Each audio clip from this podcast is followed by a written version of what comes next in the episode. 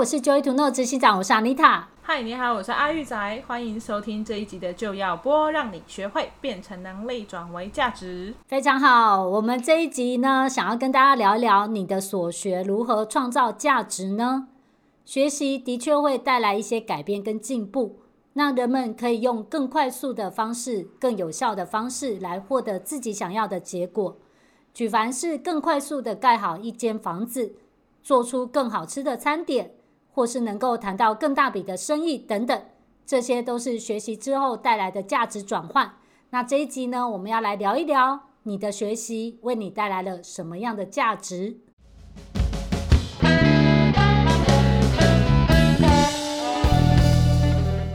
好，所以这一集呢，我们想要来聊聊看你的学习为你的生活能够带来什么样的价值。其实我们的学习领域很多很多元。那换到呃，影响到我们自己生活周遭呢的影响力的范围也是不一样的。首先，我们来聊聊看，一个人他有没有办法照顾自己，对于你自己本身能够学习些什么，可以带来什么样的不同影响力。但我就想到一件很有趣的事情，其实你有没有在生活上面看到有一些人，他们可能在处理自己的一些事情上面，光光就只是讲我们对于自己而言哦。他可能有一些事情，他并不太知道该怎么做，然后他就会变得很担忧、很紧张，然后不知道该怎么办。可是你再看有些人，你会觉得他很有自信、很独立自主。可是，在那个角度来看，他是不是相对来说，他有更多的能力，知道怎么样照顾自己、处理自己身上身边的所有事情？所以他看起来很有自信，觉得遇到什么困难都不怕。你有没有遇到一样不一样的这两种人呢？有啊，像我以前读书的时候，有些同学他们遇到考试就特别紧张，嗯，那因为他成绩可能不是那么好，或者是说他可能没有温习功课变得这么熟练，嗯，那有一些同学就完全不怕，像我们班可能前几名，他们都说。考试没关系啊，还是可以照样过自己平常的生活啊，就是很拽这样。考试有什么这样子？对对啊，然后因为他已经读书读到他很知道怎么样应应对那个考试这件事情的，他题目都会嘛。对。那可是当然你题目不会就特别紧张啊，是就会觉得说哦，完了要考试，然后就睡不好这样子。对，像我以前也有遇过有人，他就你问他说，哎，那明天要考试，你不会紧张吗？他说，嗯，都会了，要紧张什么？对啊。就觉得哇，对他非常的崇拜，你知道吗？想说为什么会有人这么有自信，说自己都会这样子？对。但你出了社会之后，你其实也会看到不一样的人。有些人在呃，可能工作上面的技能不太多的时候，你就会发现他可能运用电脑都会显得非常的慌张，有没有？对啊，突然跳一个不是不认识的视窗，然后就开始尖叫这样子。对，一直抖动。为什么这个为什么会这样？那现在怎么办？那些东西会去哪里？对。可是你可能也看到有一些人，他其实对电脑相对是很熟悉的，他就会开始说：“哦，我来看看。”对。他也没有办法，就是立刻马上跟你说一定解决方法是什么。可是你会发现，他对电脑的熟悉，他就东摸西摸之后，然后就跟你说：“嗯，在这里。”对。嗯，在那里有没有？其实你知道吗？就是像我自己本身是对电脑，我可以说是很熟悉的人哦。Oh. 但是当我在学习新的软体的时候，其实有时候也是会发现有新的东西出现的时候，也是会慌张，会崩裂。但是那个对，但是那个慌张程度当然是比那种完全不会电脑的人来说，呃，是减弱很多的。是，可是我还是会啊，因为我会觉得说这个东西我毕竟还没有熟熟悉嘛。对，然后不要说什么，你像我刚才我儿子啊，现在不是都在线上学习吗？啊，对。然后其实他，我觉得他，我很佩服他一个点是说他的学习跟应变能力很好。哦，像他们上电脑课，老师切换画面给他们的时候，要求他要做完一个清单。然后他不小心按错了某一个按键，结果整个线上课程的系统被他关掉了。哦，对啊，关掉。他关掉之后，自己又重新开了，超棒。他就在那边东摸西摸。他本来想要叫我帮他，结果后来他就自己摸索出来。他就很先冷静，然后开始重新摸索之后，因为他只能靠自己，有没有？然后他他就重新开完。他开完之后上完课，他很得意的跟我说：“妈妈，我是第一个完成电脑老师叫我做作业的人。”哇，很优秀哎！哦，我就觉得很厉害。对对啊，很优秀。其实我觉得真的是你在学习一个新的东西的时候，因为你还没有办法掌握，就特别容易慌张。但是你有没有发现，真的把它学会之后，就是会应对自如，不管它发生什么问题，你就有那种自信是可以解决的。对啊，没错。你知道，像之前呢、啊，我在因为我在国外哈。嗯，应该这样说，就是我以前求学的过程当中，其实就因为家里住的比较远，所以其实我常常需要搭车，不管是公车、火车，我都就是常常搭。对，所以它已经变成是我的一个生活技能。我到一个新的地方，即使我都不知道，但我从来都不会有紧张的感觉。我就觉得说，就算走错，我也知道我怎么回家，所以有什么好怕的呢？啊，因为你是搭车达人，对，我是搭车达人，所以譬如说我到嗯火车站或者公车站牌，我就是很快速的，我可以找到指标，我可以看到说他会告诉我这个方向在哪里，那个招牌会怎么写，我要去往左边看还是去墙上看，就是我可以找到。嗯，那我那个时候在国外读书的时候，其实我有花一些时间，我有去呃西班牙、法国，还有一个国家忘记了，反正我去了三个国家玩。然后在那个过程当中呢，我们其实就是会知道，你从火车站出来，你就可以去找到那个旅游中心。欧洲的国家都这样。啊，懂。那你到旅游中心，你就一定可以拿到地图。所以在那个地方，即使我们没有漫游，我都还有很有自信，觉得到这边你根本都不用担心迷路。对，而且呢，对，而且我们在坐那个地铁搭来搭去，它有不同的线。对，你要想哦，我是去一个陌生国家、陌生的城市，然后要再去另外一个陌生的城市。对，对我来讲，我去我就是这样老神在在，有没有？我这样哦，往那边走啊。哈，我懂，我懂，哦、就这里呀、啊。哦，那边有写三分钟之后会到。然后我的朋友就这样看着我，他说：“为什么你会？”我说：“啊，不是应该要会吗？”他就说：“可是我，因为跟我一起去的那朋友，他是没有什么搭火车的经验。对，他一直以来就是只是在学校跟家里之间往返的人，所以，所以他根本没有什么出去城市的经验。那我以前就是有很多各式各样的经验，所以我就说，嗯，就就这样就找到了。”然后我就这样看两秒，我就知道答案在哪里了。哇！Wow. 然后他就是不知道该怎么办，然后所以我其实就坐车完全不怕。然后在近期，在去年的时候，有一次我去桃园也是很有趣。现在更老神在在，是因为你有 Google Map 有没有？你根本就没有在怕，你去哪都觉得啊没关系，到那边再找就好。对，我那次就是这样子，我就到了桃园之后，我就觉得啊，我到了桃园再找就好了。然后谁知道天知道，我那时候 Google Map 突然宕机。而且我的手机是没有宕的，我 Line 是可以收讯息，然后我上 IE 也可以搜寻资料，可是 Map Google Map 就当了，我不知道为什么。然后我那一瞬间就愣了两秒，想说你是跟我开玩笑吧？我马上要演讲了，然后我找不到路怎么办？然后呢，在那瞬间呢，我就在试了两分钟之后不行，我就拿出我本来的本事，我就开始看墙哪里有地图。他一下子也就找到路了，所以也是很很顺利的就抵达要演讲的地方。所以你看哦，一个人在生活上面，他如果有很多技能，他其实至少能够把自己照顾得很好，遇到任何问题都不会是问题，对吧？对啊，你刚刚讲到那个就是找路这件事情，也让我想到一个很有趣的例子。你知道，就是我以前是住花莲啊，嗯，然后花莲唯一一条比较大条的主要干道叫做台九线，就是所有花莲人。去到哪里都一定要走台九线。嗯，你不管是要往北往南，你永远只能走台九线。我们就唯一一条，就这么一条台九线。嗯，可是我我读书时期有一个学长啊，他那个时候就是读到高中，拥有人生第一台摩托车的时候，他就有一个很棒的理想，叫做我要去环台。然后他就骑着他的摩托车，然后就去环台，然后他就想说我要去见不同的人，然后我要去认识不一样的朋友。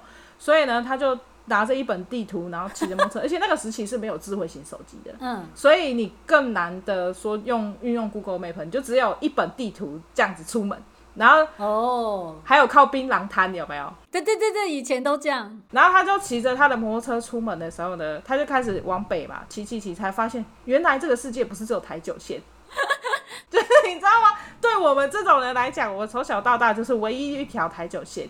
后来他才知道，原来骑摩托车不可以上国道，原来有梅花一二这种东西哦，原来有什么就是高速公路，然后原来有快速道路，原来摩托车不能走这些地方。对，然后原来 原来有台二线，原来有什么台七线，因为在花莲只有台九线啊，对，我们没有别的线了。然后所以就是对他来讲，这整个世界是世界突然变很大。对，突然世界变很大，很新鲜，然后他就一直不停的迷路哦，因为以前就是一条路一直走，你就不会迷路。结果他去了外县市之后，嘿，怎么这边也是不一样的环境的时候，就整个 突然多了八千条路要去认，突然很慌张。对，而且又没有 Google Map，没有办法告诉你怎么走。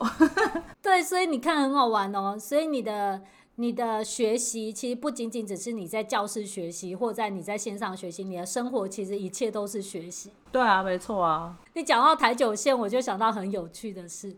我之前就是都骑摩托车嘛，大学时间骑摩托车。对。后来呢，就是有一次我妈开车去桃园载我回家，然后我们回家的路，你知道我就是骑着骑着骑着有我熟悉的路嘛？呃，骑摩托车的路线这样。对对对，我有我的路线，然后。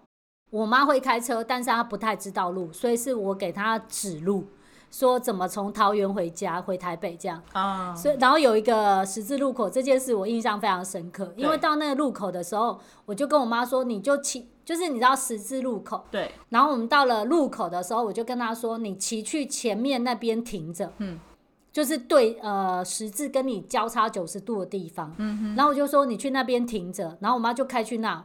开去那，我说，然后他开到那停着的时候，然后他说：“现在呢？现在呢？”他就很紧张，他说：“现在呢？现在呢？”你要想他在开车哦。对。然后我就跟他接说：“在这边待转啊。”然后我妈就崩裂，我妈说什么待转？什么待转？我说在这边待转啊。我妈就说：“我是车哎，骑摩托车的待转。”对，我妈说：“我应该刚刚就左转就好了，你为什么叫我在这待转？”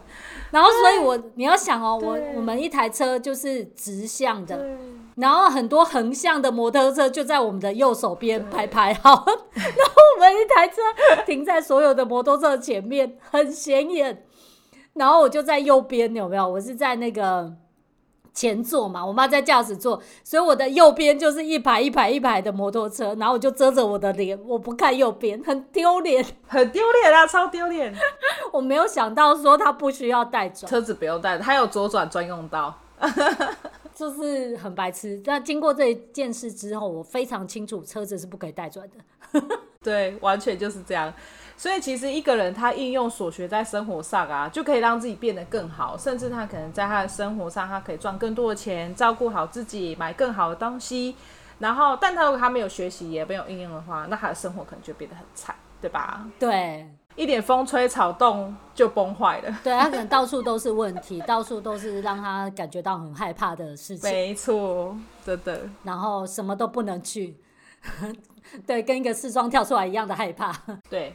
对，所以，我们谈到一样知识，你如果运用在家庭也是一样，在两性关系或家庭教育跟公婆相处，其实如果你有正确的知识的话，你会有没有发现，其实你可以带来的价值也非常不一样？没错，真的是这样。你刚刚我妈前几天跟我聊天的时候，她就有讲到说，哎，为什么以前的人就是会呃有办法生小孩，生很多个，然后还可以就是一边工作一边带小孩。嗯然后，他每个都长得很好，对，每个都还会自己乖乖读书，嗯、然后还会帮忙做家事，对，然后照顾弟弟妹妹。可是为什么现在像我这一辈的年轻人呢，可能就没有办法说一边工作一边带小孩？是，那其实我妈就是她的观察下，她是觉得说，因为以前的长辈像我妈他们那一代的话。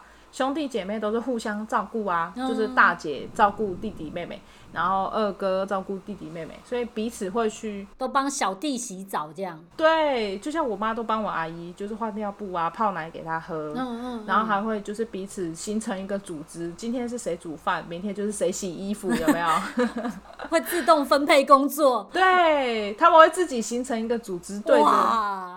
他们的协调能力很强，没错，对家庭有很足，就是足够的重责大任都会在他们孩子身上嘛，对不对？嗯。然后就是爸妈忙啊，他们也不会去吵爸妈，说我好无聊哦，我没有事做，他们都会主动说，哎、欸，这边脏，那边脏，就会开始做家事这样子。嗯。然后，所以也是因为这样，所以他们具备了很多就是维持一个家庭的技能，对吧？对。他会洗衣服，会煮饭，会带孩子。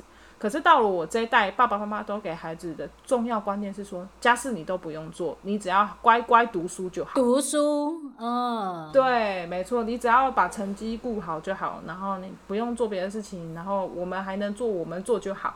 所以养成了茶来伸手，饭来张口这样的心态嘛。对，对啊，就是碗也不会洗，对，然后衣服也不会收，对，然后桌子乱了也不知道要丢垃圾，对不对？对，没错。然后垃圾分类也不知道要怎么做。对，所以你看。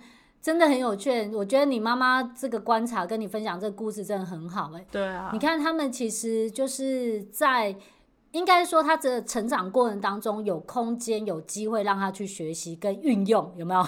就是活生生一个弟弟在那边就是要帮他擦擦屁股啊，然后帮他洗澡啊，其实就不知不觉就得学，然后就学会了。没错。然后你看他这个这样这这样子的成长背景到未到后来。其实到了他自己共重新组呃组了，不是重新啦，他去创建自己的家庭的时候，他自己结婚生子的时候，对他来说这些事情运用上面是很简单的。对啊，对，他生了一个孩子之后，就是很简单很自然的事情，就是哎孩子哭了啊，可能是饿了哦，可能要检查尿布哦，这都很简单。可是如果说是没有经历过的，就发现还要去上妈妈教室，有没有？对，你像我们这一代的，就超多妈妈教室，都要上妈妈教室。甚至在你怀孕期间，然后那个就是你去产检的时候，然后医生就会跟你讲说：“我告诉你哦，就是这个我们这个呃可能瑞穗区或者是什么中山区，然后就有什么教室什么教室，几点到几点，然后你可以去，有没有？医生都会提醒你，然后你学什么洗澡，怎么换尿布，怎么泡奶。”然后甚至各种就是什么小帮小朋友按摩啦，然后要怎么样让小孩开心呐、啊？怎么抱小朋友才不会哭啊？然后我妈就说以前哪有这个抱起来就不会哭了，好吧？就是 应该是忙到没空管他吧。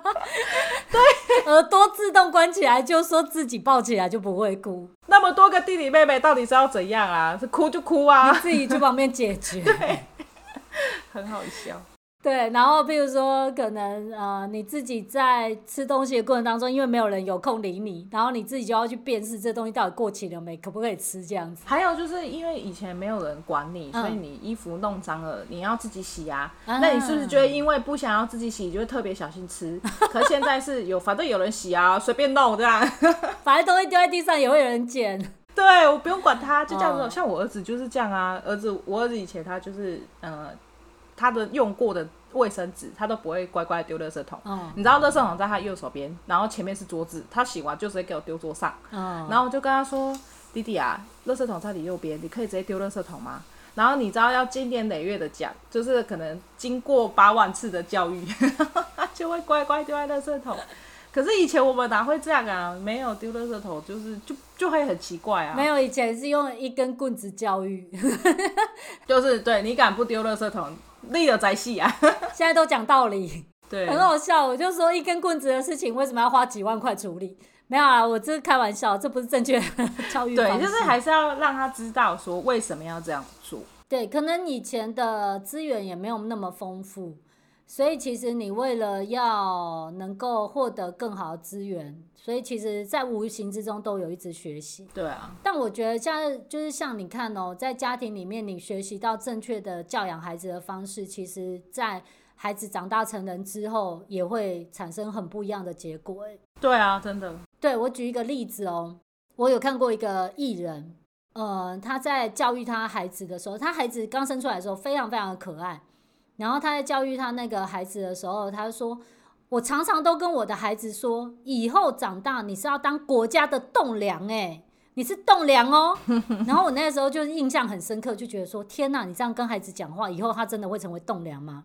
然后果不其然，在一两年前，他就发生了非常庞大的 社会事件，他就上了社会新闻，然后花了很多亿啊，卖了什么房子才把他救回来之类的。然后我就想说。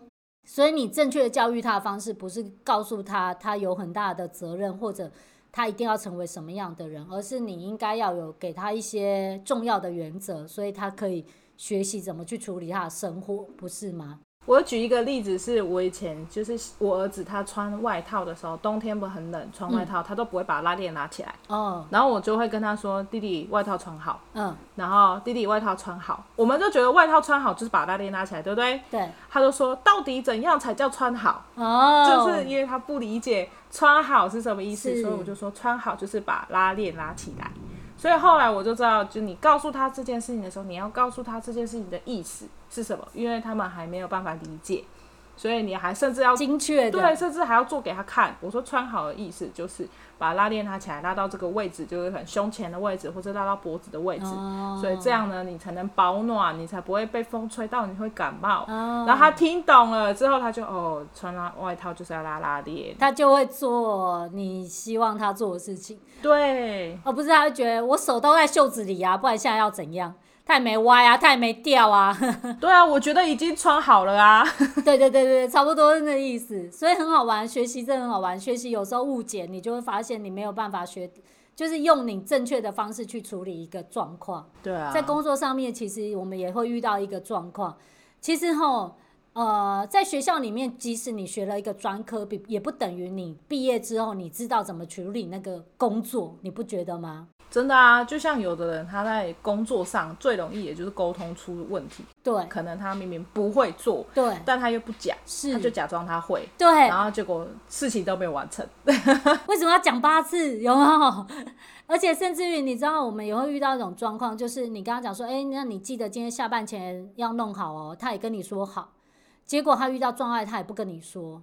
隔天呢，你要再问他一次的时候，你就说，为什么你昨天不讲？然后这时候你就觉得，哎、这不是应该要讲吗？那因为你没有及时的沟通，所以导致于我们后面根本没有办法把事情完成，或甚至于我还需要去协调其他部门之间的一些时间点的状况，或者工作分配的状况，都嘛来不及处理，对吧？对啊，还有我以前有遇过一个是。就是呃，那个同事呢，他可能年纪很小，嗯，然后所以我们其他人的年纪都比较大，嗯，然后因为我觉得年龄之间还是会有一些共通语言，嗯，然后我就跟他讲说，哎、欸，那你知道那个什么什么这样，我呃加一个代号好了，我说、嗯、那你知道那个新兴方案这样子 OK 吗？然后那个就是新来的那个同事年纪比较小那个，他听到新兴方案，他有他自己以为的新兴方案，嗯，然后他就自己去做他以为的新兴方案了，结果呢？隔隔了几周之后，我们去检视新兴方案的时候，才发现原来他做的事情根本不是我们想象的新兴方案。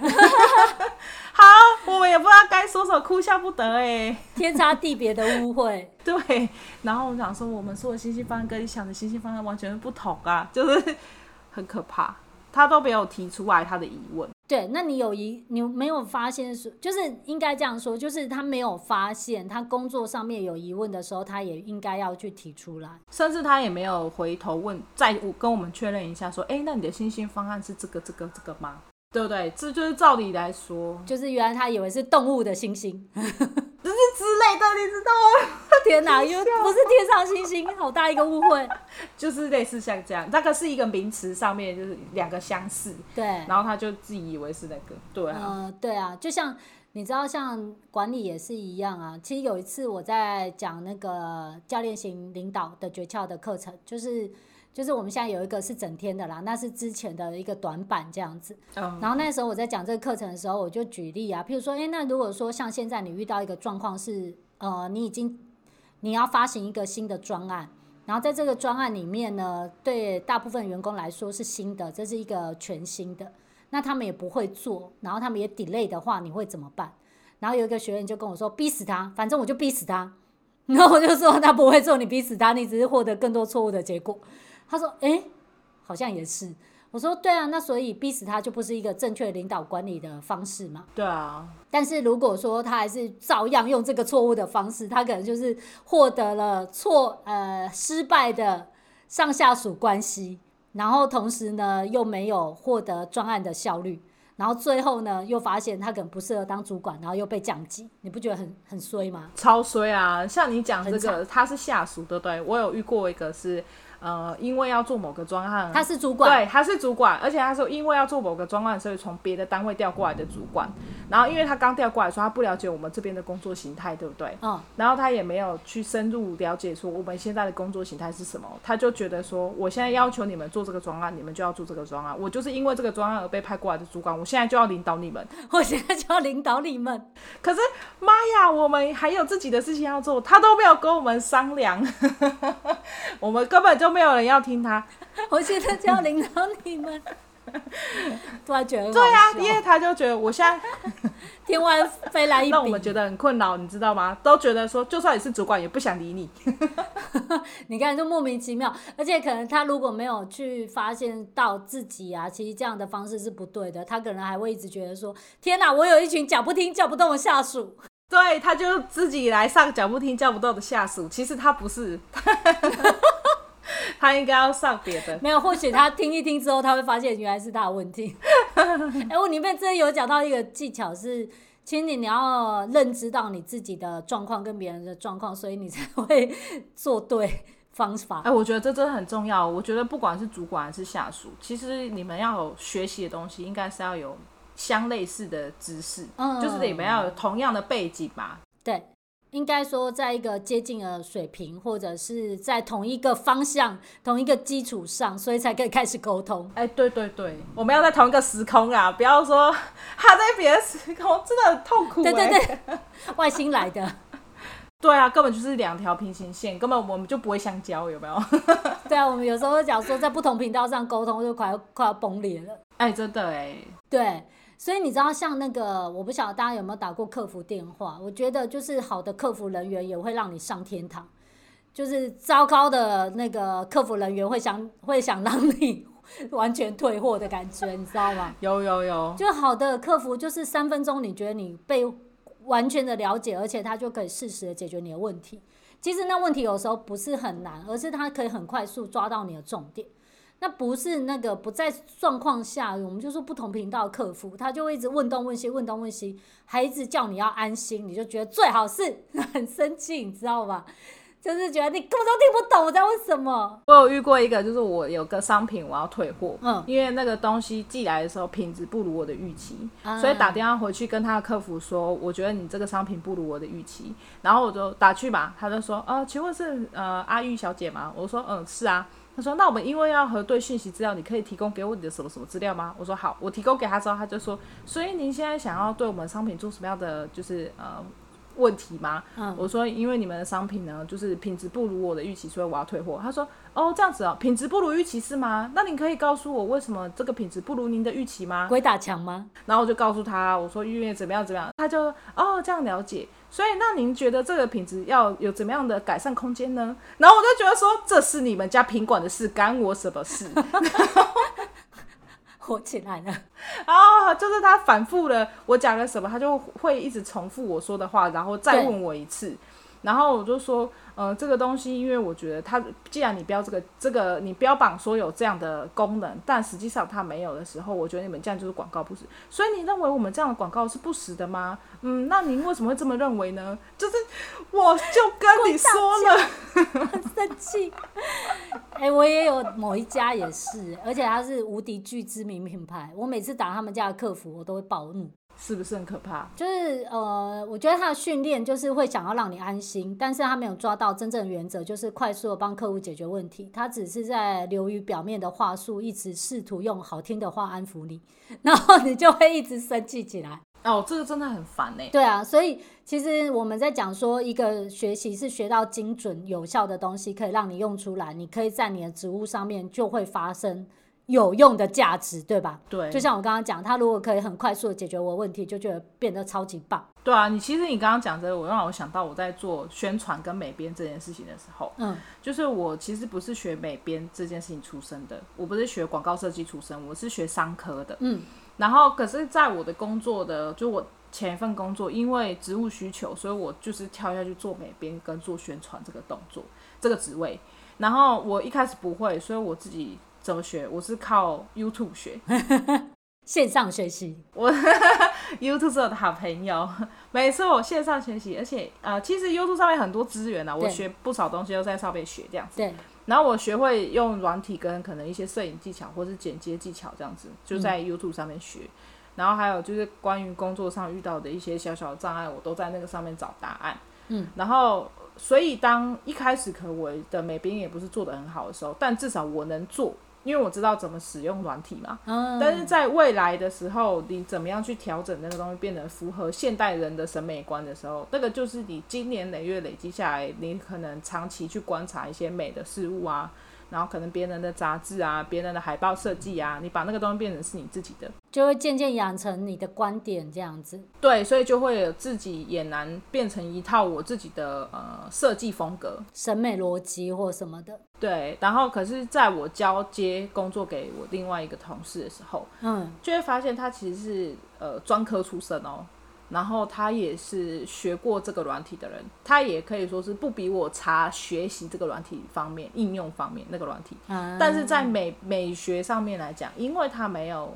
呃，真正的去长期应用这个东西，对，所以你就会发现他只是在学校学会怎么使用这个软体，但他却没有办法胜任这份工作，真的，所以他没有办法对这个工作产生价值，他就只是哦，我有个框框，把图丢进去，我有个字放进去，对，但他没有思考的，真的。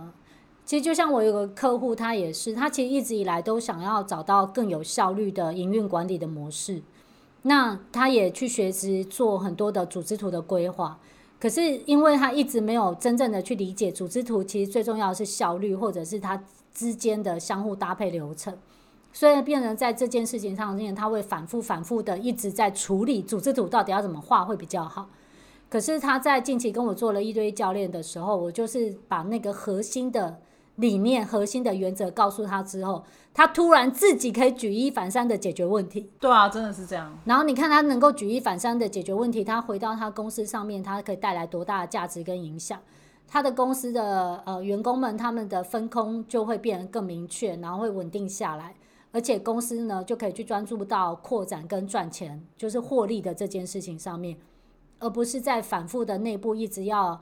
重新的改造的我的营运流程，营运流程，营运流程这个样子。对啊，其实像我有一个朋友也是，他一直觉得他自己是一个很害羞的人，嗯，然后他觉得他在跟别人沟通上面，他都是常常觉得自己词不达意啊，嗯，然后因为他很害怕自己讲错话，对，所以他常常看到就是他跟朋友之间相处上，如果朋友稍微一点激动啊，他就觉得啊，我又说错话了，嗯，然后他又更不敢讲。哦然后他就常常问我说：“嗯、那你觉得我应该要怎么样跟人家相处？怎么样跟人家讲话？”然后其实我就会告诉他说：“你你基本上你想讲什么你就讲什么，这件事情是最简单的，你根本不用去学什么很复杂的话术，说你要讲的多么的天花乱坠，或是你要很会成语啊，嗯、很会引用俗语，或是很会用比较。对，我觉得最简单的是你你想跟这个人说什么你就讲什么。对，但当然是基于礼貌，你不能对人家出言不逊嘛。”可是我觉得，如果当你自己连想讲什么都都没有办法好好表达的话，我觉得这已经不是沟通这件事情。他可能要回头去处理自信相关的状况或者什么的。对，没错，我觉得那才那是自信的问题，而不是沟通的问题。